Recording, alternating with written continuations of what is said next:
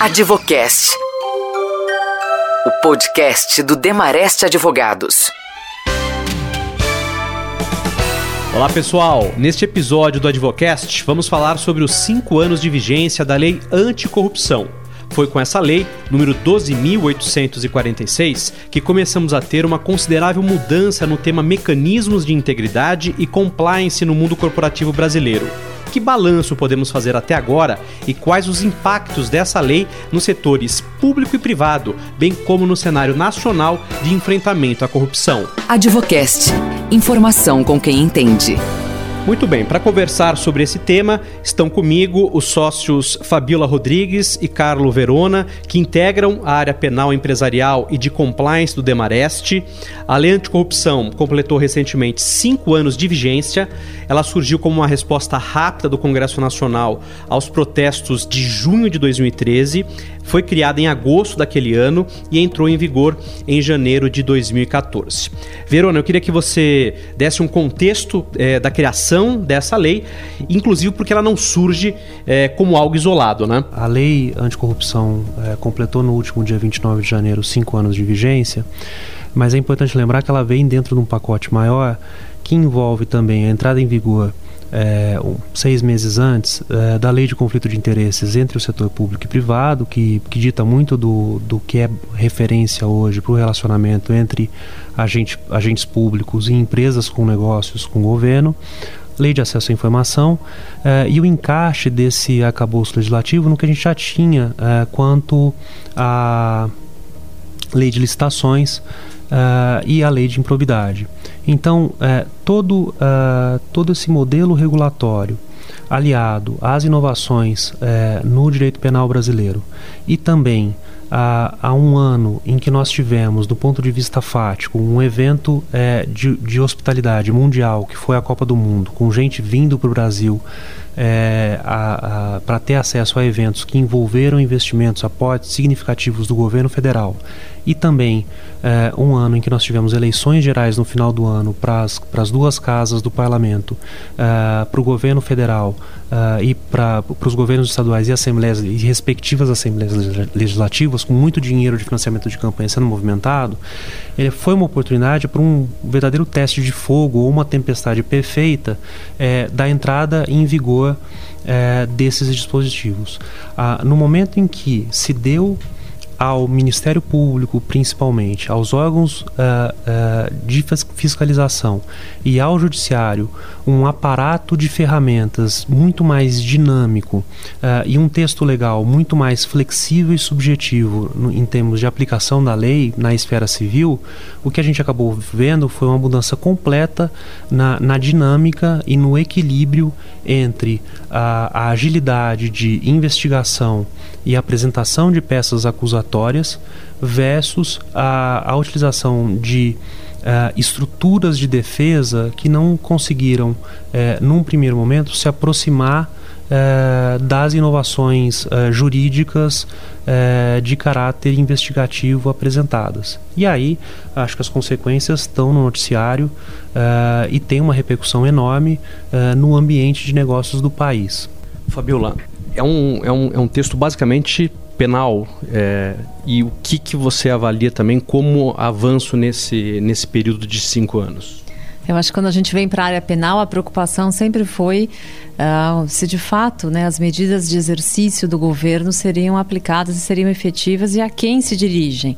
Então, acho que um ponto para a gente de destaque e um balanço muito positivo que nós vimos ao longo dos cinco anos foi que nós partimos de um cenário uh, de uma análise legal, que a pergunta é: será se o Brasil está fazendo isso por conta das repercussões internacionais? Ou de fato a gente está engajando em acordos e cooperação internacional que já tinham sido firmados há muito tempo, né?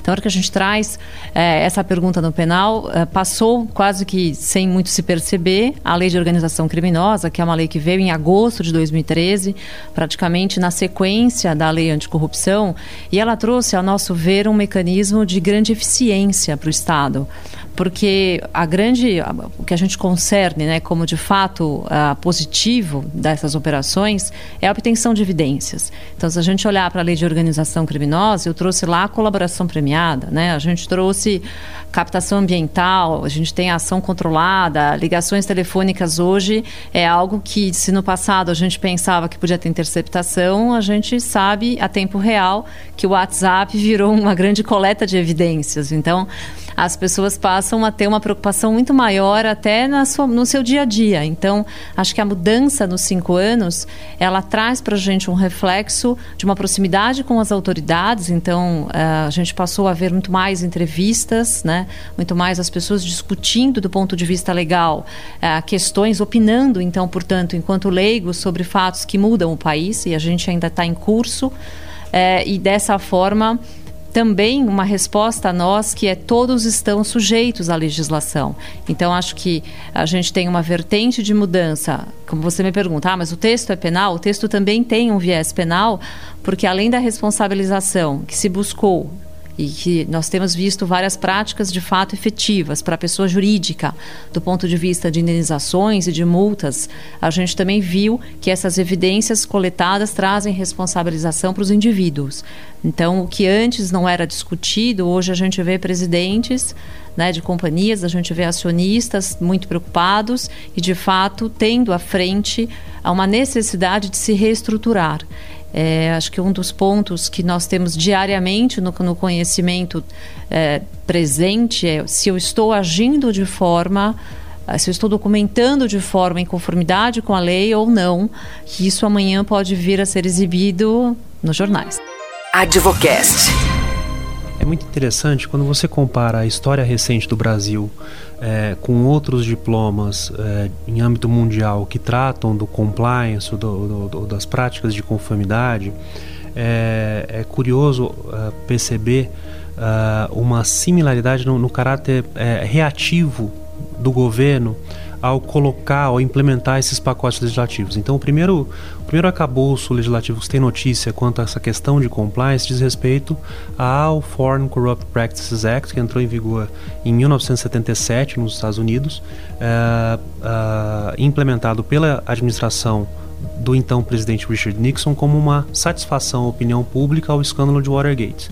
A gente viu uh, uh, esse sistema evoluiu uh, em duas convenções que são muito famosas da, da, na, na, virada do século, a Convenção das Nações Unidas no Combate à Corrupção eh, Transnacional e também a Convenção da OCDE, que trata do mesmo tema. E o mote é responsabilizar empresas de uma determinada jurisdição que pagam propinas em outros países para conseguir contratos públicos. Esse foi o mesmo mote. O Brasil, como a Fabiola colocou, sofreu muita pressão ao longo eh, da primeira década do século XXI para implementar um sistema como esse. E aqui no Brasil, em 2013, quando nós, eh, sem qualquer juízo de valor político aqui, quando o, o país eh, se deparou com manifestações de peso, inclusive em todas as principais capitais da nação, a respeito do, do, da consternação com investigações é, sobre atos, sobre situações de corrupção que estavam acontecendo, o governo brasileiro colocou em prática esse arcabouço legal é, que vinha gestando no, no Congresso durante muitos e muitos anos. E o efeito que se viu foi exatamente o efeito que se viu em outros países de assim que a legislação foi colocada em prática, ela foi efetivamente aplicada é, no âmbito da repressão. Então é interessante que o texto é um texto de natureza penal, é, claramente, e o legislador brasileiro veio é, tomando gosto por fazer isso, usar um texto penal num sistema, é, num legislativo de natureza civil. Uh, enquanto no direito penal, e a Fabiola pode me corrigir, o juiz busca a verdade real e qualquer tipo de dúvida é utilizado em benefício do réu, no sistema civil a gente busca a verossimilhança, indícios que, colocados juntos num contexto, te a, que acabem te dando a impressão ou a noção de que há um fato aqui a ser apurado e, e uma responsabilização, responsabilização decorrente, deve ser aplicada a sanção uh, respectiva. E é o que a gente tem visto quando a gente fala de responsabilidade objetiva das pessoas jurídicas por atos de corrupção que as beneficiem. Ou seja, a empresa, o CNPJ, é obrigado a indenizar e pagar multas, independentemente da demonstração de uma culpa é, consciente ou de, é, é, imediatamente ligada à alta administração daquela empresa. E isso torna a, a, a, preocupação com uma responsabilização e uma mudança na prática da defesa é, de uma, é, uma forma muito mais é, alarmante. O que a gente olha, quando se olha de fato a estrutura da lei, ela vai ter alguns pilares principais. Então, eu quase que copio o texto da corrupção ativa, né, quando a gente transfere ali a informação de preocupação no combate à corrupção, mas um combate à corrupção não no modelo anterior do Código Penal, procurando o indivíduo que de fato fez na oferta, na promessa, ainda que de forma indireta, mas muito mais enquanto organização, enquanto empresa que não estabeleceu os mecanismos mitigatórios ou que não estabeleceu a devida verificação de quem são seus parceiros nos negócios, né? Então a gente dá um salto positivo na legislação pensando em corrupção. Depois ela copia praticamente o texto de fraude à licitação. E acho que nesse ponto é um dos que mais nós temos visto ah, mudanças em termos de efetiva persecução das autoridades. Porque o que nós antes víamos muito mais na discussão do Código Penal, de fraude à licitação, o edital foi construído, é, tem um preço diferenciado, de fato a gente não teve muitos concorrentes, quase que era certo que determinada empresa poderia ganhar. Hoje a gente tem, por certo, muito mais uma discussão de cartel, então a gente vê muita presença, né, uma preocupação das autoridades com relação ao que se combina para fins de contenção à economia do país e uma forma de observação junto com uma responsabilização à pessoa jurídica. Então, por isso quando a gente fala tem um texto penal, tem um texto penal, mas com esse viés de que eu vou responsabilizar a todos se eu assim entender que não houve por parte dos dirigentes uma preocupação com a obediência legal. Então, uma parte do texto da lei vai para a parte de fraude à licitação, depois ela tem uma parte de incentivos de financiamento de atos ilícitos. E aí, né, Carlos, a gente tem visto muitos clientes nos questionando e é a gente considera também um ponto da lei muito aberto para discussão, porque ele passa justamente no momento que eu estou fazendo o negócio, que eu estou estabelecendo o meu parceiro para fazer um grande negócio e eu tenho que observar quem ele é qual é a finalidade que ele está querendo, eventualmente, o meu aporte de capital para um determinado objeto social. Então, é, eu preciso ter essa preocupação. Não basta simplesmente que ele seja lucrativo, mas eu tenho que entender a qual destino vai ser dado, tanto nacional quanto internacional. E a lei tem, por fim, uma colocação que ainda a nós cabe um pouco de discussão, eu quero ouvir o Carlos como é que ele pensa a respeito, que nós estamos sempre aqui pensando que é o fato, a hora que a lei coloca, que é a nossa. Se você dificultar né, a atividade de investigação ou fiscalização das autoridades, ah, inclusive agências regulatórias, você pode estar incorrendo na aplicação da lei. E eu tenho sempre aqui uma dúvida: se não é certo que a gente deve não produzir provas contra nós? Então, como é que fica o legislador que me impõe a obrigação se eu dificultar aí? É, o que, como é que se entende? Como é que ele tem visto isso? E eu queria ouvir um pouquinho, porque para mim é um dos temas mais dinâmicos aqui, novos para a gente pensar. Acho que esse é o maior desafio, né? Porque além de todo o pacote legislativo novo, é, como o pacote é novo e é um pacote é, moderno quando comparado com outras, outras jurisdições, e acho que a gente tem ouvido muito fora do Brasil é, elogios no sentido que, de que hoje o Brasil é o único país no mundo que trata o combate à corrupção doméstica é, da mesma forma como trata o combate à corrupção transnacional. Sendo essa talvez a nossa maior vantagem competitiva, é uma coisa assim.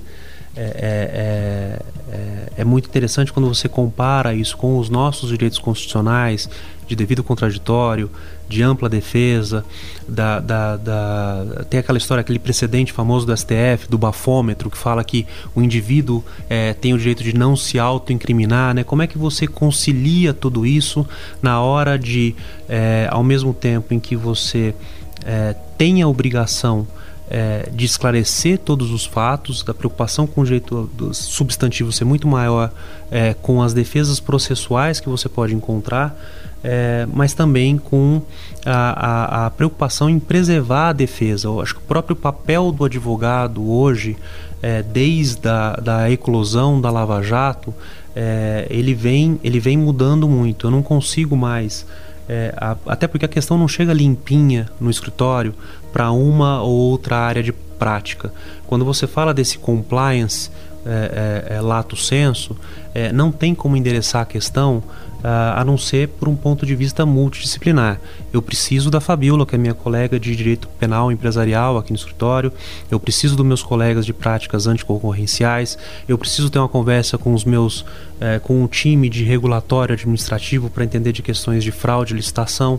É, em outras situações, a gente fala, pode falar de fraudes fiscais, de sonegação, de criação de caixa 2, de lavagem de dinheiro, é, de impactos trabalhistas relacionados ao limite do seu poder de investigação, sem ferir a individualidade dos seus colaboradores dentro da empresa. Quer dizer, as questões vêm são sempre muito complexas, associadas ao, ponto que a Fabiola colocou, que é muito importante, é, que é a questão da, da, da, forma como a prova é produzida hoje em dia. Então, a lei anticorrupção ela estabelece um prazo prescricional de cinco anos de quando o fato é descoberto, ou seja, é imprescritível. E hoje, com a agilidade, com a revolução digital, a gente tem a pegada, a nossa pegada digital marcada em todo lugar. Então, além da troca de mensagens, né, nos, nesses serviços de, é, é, de né, redes sociais, WhatsApp, é, é, é chats, Bloombergs da vida, é, tem também ah, o registro de acesso à portaria de um determinado lugar, tem é, serviço de, de, de, surveillance de vídeo, ou, ou seja, é, localizador de celular, localizador do GPS do carro, quer dizer, todo mundo sabe onde você está. O, o, registro do serviço de, é, é, de, de táxi ou outro aplicativo de transporte que você possa usar, até o aluguel do patinete é, no, no, no é, na, na, na, na, ciclofaixa da Faria Lima. É, todo mundo sabe onde você está, aonde você quiser, a hora que você quiser. E as autoridades brasileiras têm sido muito ágeis em conseguir conectar esses pontos. Então, o desafio de como colaborar, é, como se defender, é, e como não misturar uma coisa com a outra, é, é que até antes disso tudo, como se portar para mostrar que você tem uma conduta dentro da, sua dentro da sua empresa que tem uma orientação de compliance com o comprometimento da alta administração, que é uma das exigências da nossa lei e do decreto que a regulamenta, é, é cada vez maior. Né? O, a, a barra está lá em cima. Demareste Advogados. Vamos falar um pouquinho da, da Lava Jato. Acho que isso é. Não tem como a gente não abordar essa questão, né?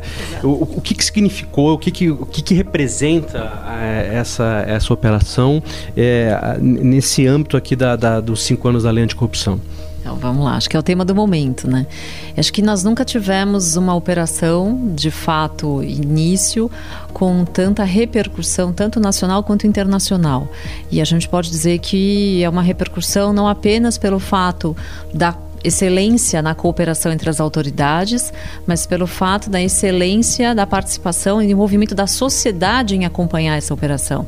Então, acho que a gente teve um início dela num estado focado, então, portanto, no Paraná, né? E aí a ideia, então, portanto, uh, de da investigação, na coleta das evidências, uh, no envolvimento de várias empresas, empresas das quais nós tivemos vários executivos ali presentes, e uma novidade surgindo, ainda a despeito da aplicação da legislação da anticorrupção, mas já na legislação, como a gente colocou, da organização criminosa, a possibilidade de apresentação da colaboração premiada, onde eu apresento evidências ou provas que interessem a investigação acumulada a outras pessoas as quais a autoridade não conhece que tenham participado.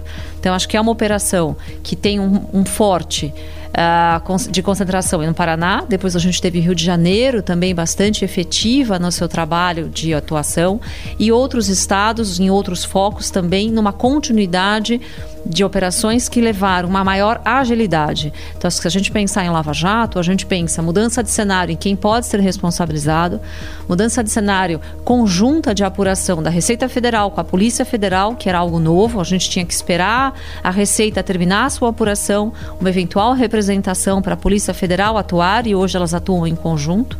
A gente consegue hoje, pelas cooperações internacionais, a obtenção de evidências, de provas a tempo de um envio de e-mail, né, e você tem um envio de resposta.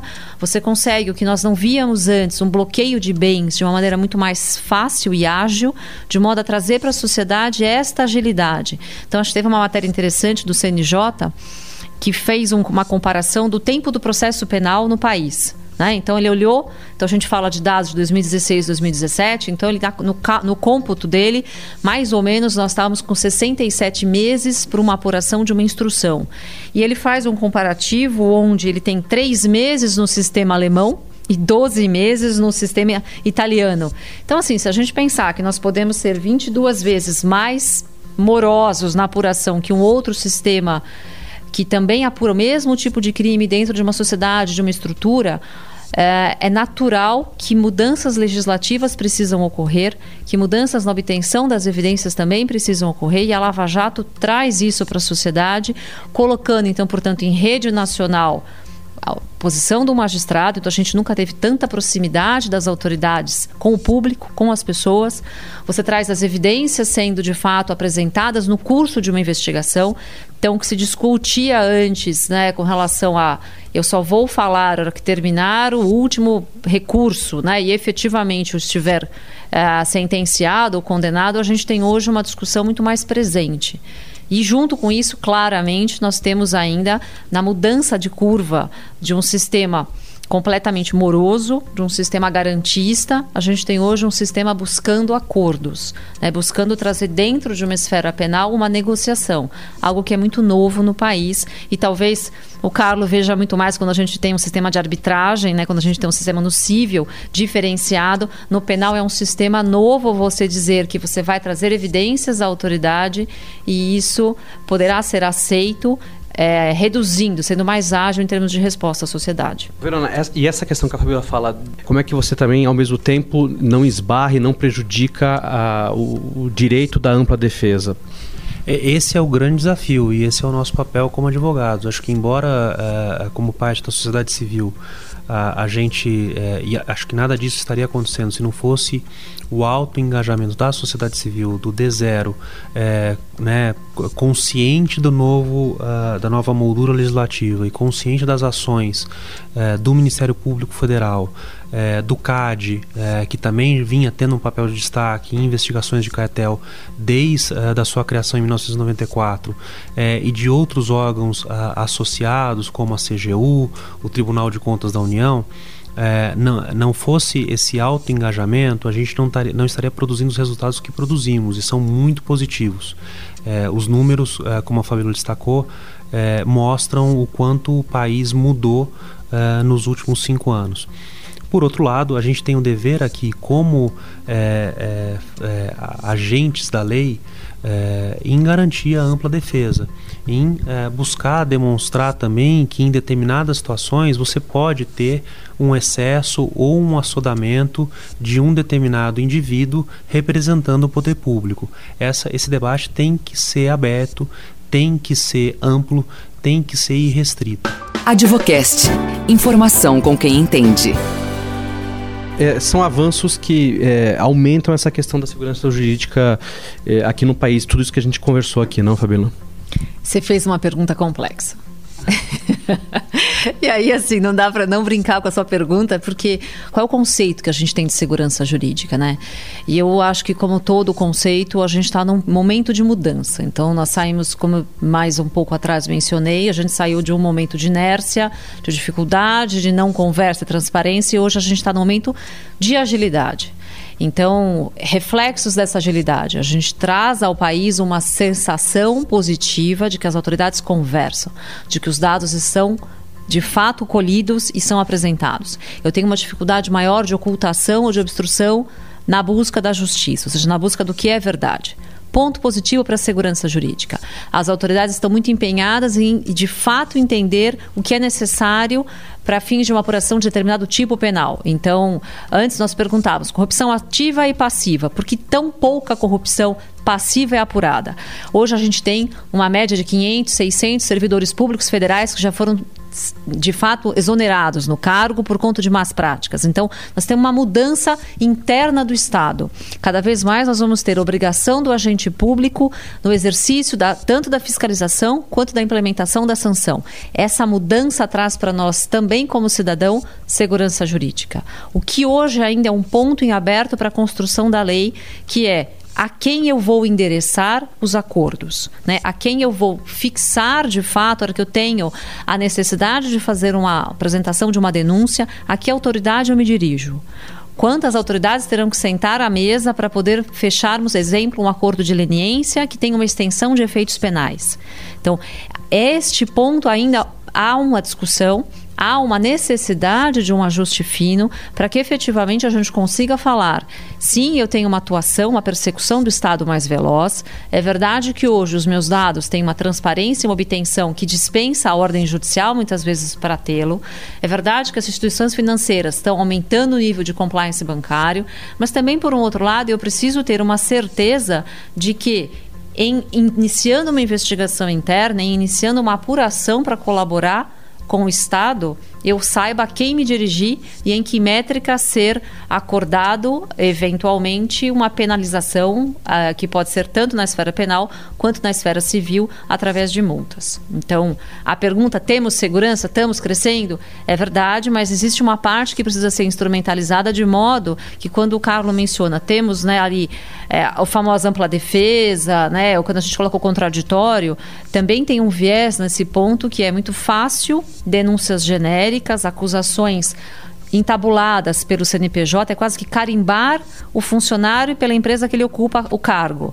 Mas é preciso que, junto com, essas, com esta forma, entre aspas, ágil, também seja possível entender-se quais são as evidências e a quem eu me dirijo na medida a qual eu efetivamente participei, que é o que a gente defendeu sempre, então, ah, na medida da sua culpabilidade. Então, acho, respondendo, temos, mas estamos caminhando. Legal. Hora de nós encerrarmos aqui mais um episódio do nosso podcast, agradecendo os nossos entrevistados, os sócios Fabiola Rodrigues e Carlo Verona, que integram a área penal e empresarial de compliance do Demareste. Agradeço você que nos acompanhou e, claro, continue sempre conectado acompanhando os episódios aqui do Advocast. Até a próxima. Podcast do Demarest. Informação com quem entende.